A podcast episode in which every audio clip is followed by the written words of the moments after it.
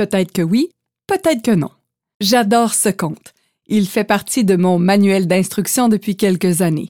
Il contribue à me rappeler que chaque événement qui se produit dans ma vie a sa raison d'être et je n'ai pas à juger si c'est bon ou mauvais. J'ai pensé que tu aimerais le découvrir. Je ne connais pas son origine, il est facilement trouvable sur Internet.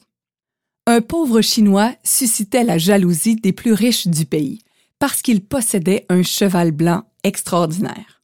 Maintes fois, on lui proposait une somme généreuse en échange de l'animal, ce à quoi le vieil homme répondait ce cheval est beaucoup plus qu'un animal pour moi.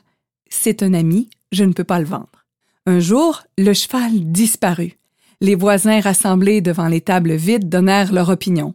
Pauvre idiot, il était prévisible qu'on te volerait cette bête. Pourquoi ne l'as-tu pas vendu? Quel malheur! Le paysan ne se démontait pas, et il répondait, d'une façon très posée, Bonheur ou malheur, qui sait?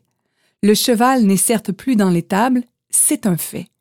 Je ne saurais dire pourquoi, mais je ne pense pas que ce soit un malheur. Les gens se moquèrent du vieil homme. Ils le considéraient depuis longtemps comme un simple d'esprit. Quinze jours plus tard, le cheval revint. Il n'avait pas été volé. Il s'était tout simplement mis au vert et ramenait une douzaine de chevaux sauvages de son escapade. Les villageois s'attroupèrent de nouveau. Tu avais raison. Ce n'était pas un malheur, mais une bénédiction. Bénédiction ou malédiction? Qui sait? Mon cheval est effectivement revenu et en bonne compagnie. Mais ne parlons pas trop vite. Ceci n'est qu'un événement parmi d'autres. Peut-on connaître le contenu d'un livre en ne lisant qu'une phrase? Les villageois se dissipèrent, convaincus que le vieil homme déraisonnait. Recevoir douze beaux chevaux était un cadeau du ciel, qui pouvait le nier? Plus tard, le fils du paysan entreprit le dressage des chevaux sauvages. L'un d'eux le jeta à terre et le piétina. Les villageois vinrent, une fois de plus, apporter leur grain de sel. Pauvre ami, tu avais raison. Ces chevaux sauvages ne t'ont pas apporté chance. Voici que ton fils unique est estropié. Qui donc t'aidera dans tes vieux jours? Tu es tellement à plaindre. Voyons, rétorqua le paysan. N'allez pas si vite. Mon fils a perdu l'usage de ses jambes, c'est tout. Qui dira ce que cela nous aura apporté? Cela va lui permettre de se mettre un peu au repos, lui qui s'est beaucoup donné toute sa vie. Il n'en reviendra que plus fort et en meilleure forme. Je ne pense pas que ce soit un malheur.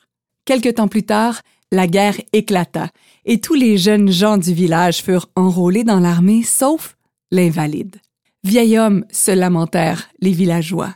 Tu avais raison. Ton fils ne peut plus marcher, mais il restera auprès de toi tandis que nos fils vont se faire tuer. Je vous en prie, répondit le paysan, ne jugez pas hâtivement. Vos jeunes sont enrôlés dans l'armée, le mien reste à la maison. C'est tout cela que nous puissions dire. Dieu seul sait si c'est un bien ou un mal. Bonheur ou malheur, qui sait? Nous jugeons toujours aussi hâtivement les situations qui arrivent dans notre vie. Nous pensons connaître des événements heureux, d'autres malheureux. Pourtant, tout ce que nous vivons fait partie d'un grand scénario que nous ne connaissons pas d'avance. As-tu déjà fait l'expérience d'une situation similaire? Peut-être que oui, peut-être que non.